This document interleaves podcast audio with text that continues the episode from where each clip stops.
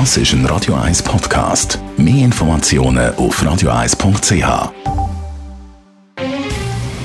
Der Finanztag auf Radio 1. Verstehen, was Menschen und den Markt bewegt. In Zusammenarbeit mit der Zürcher Privatbank Merki Baumann. www.merkibaumann.ch ich bin verbunden mit dem Gerard Biasco, dem Anlagechef der Privatbank Merki Baumann. Wir schauen heute Morgen auf Amerika. Dort hat es ja einen Präsidentenwechsel gegeben. Zuerst mal die Rückschau, Gerard. Wie ist die US-Aktienperformance unter dem Präsident Donald Trump im historischen Vergleich? Das ist wirklich sehr interessant, wenn man schaut. Seit äh, ungefähr 100 Jahren macht der US-Aktienmarkt pro Jahr im Schnitt etwa 8 bis 9 Prozent. Das ist Performance vom amerikanischen Aktienmarkt.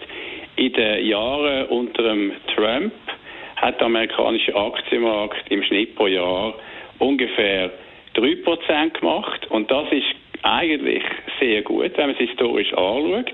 Besser ist es noch unter dem Clinton, da war es 15 Prozent, aber verglichen mit den 8 Prozent äh, im Schnitt, wo der amerikanische Aktienmarkt gemacht hat, sind die 13 Prozent unter Donald Trump eigentlich gar nicht so schlecht, sondern klar überdurchschnittlich gewesen. Jetzt haben wir einen neuen Präsident, der Demokrat Joe Biden. Wie sind die Markterwartungen an neuen US-Präsident? Da kann man äh, als Statistik eigentlich schauen, wenn man will die Erwartungen sehen an neuen Präsidenten beispielsweise von der Wahl, vom Wahltag bis zu der äh, Inauguration, also bis zu der Amtseinführung, da ist beim Joe Biden Performance 12,8 Prozent Im Schnitt ist es gewesen, wenn man anschaut, historisch wiederum äh, viele Jahrzehnte zurück, eigentlich nur 3-4 Prozent. Also man sieht, dass an beiden der Erwartungen an seine Präsidentschaft vom Aktienmarkt eindeutig ganz, ganz hoch sind. Übrigens mit Trump ist es nur 6 Prozent.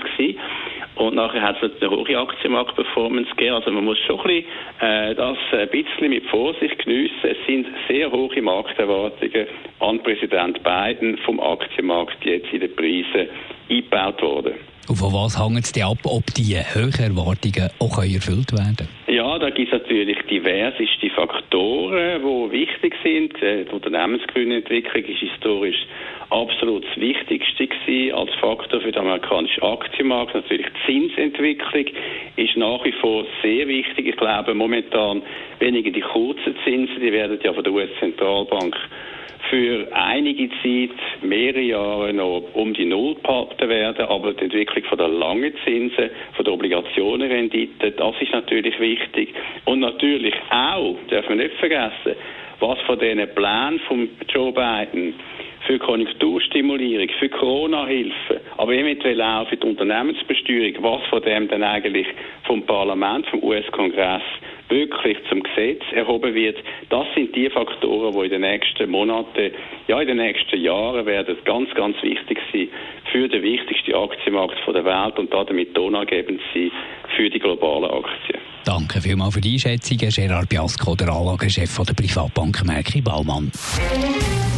Der Finanztag gibt es auch als Podcast auf radioeis.ch. Präsentiert von der Zürcher Privatbank Merki Baumann. www.merkibaumann.ch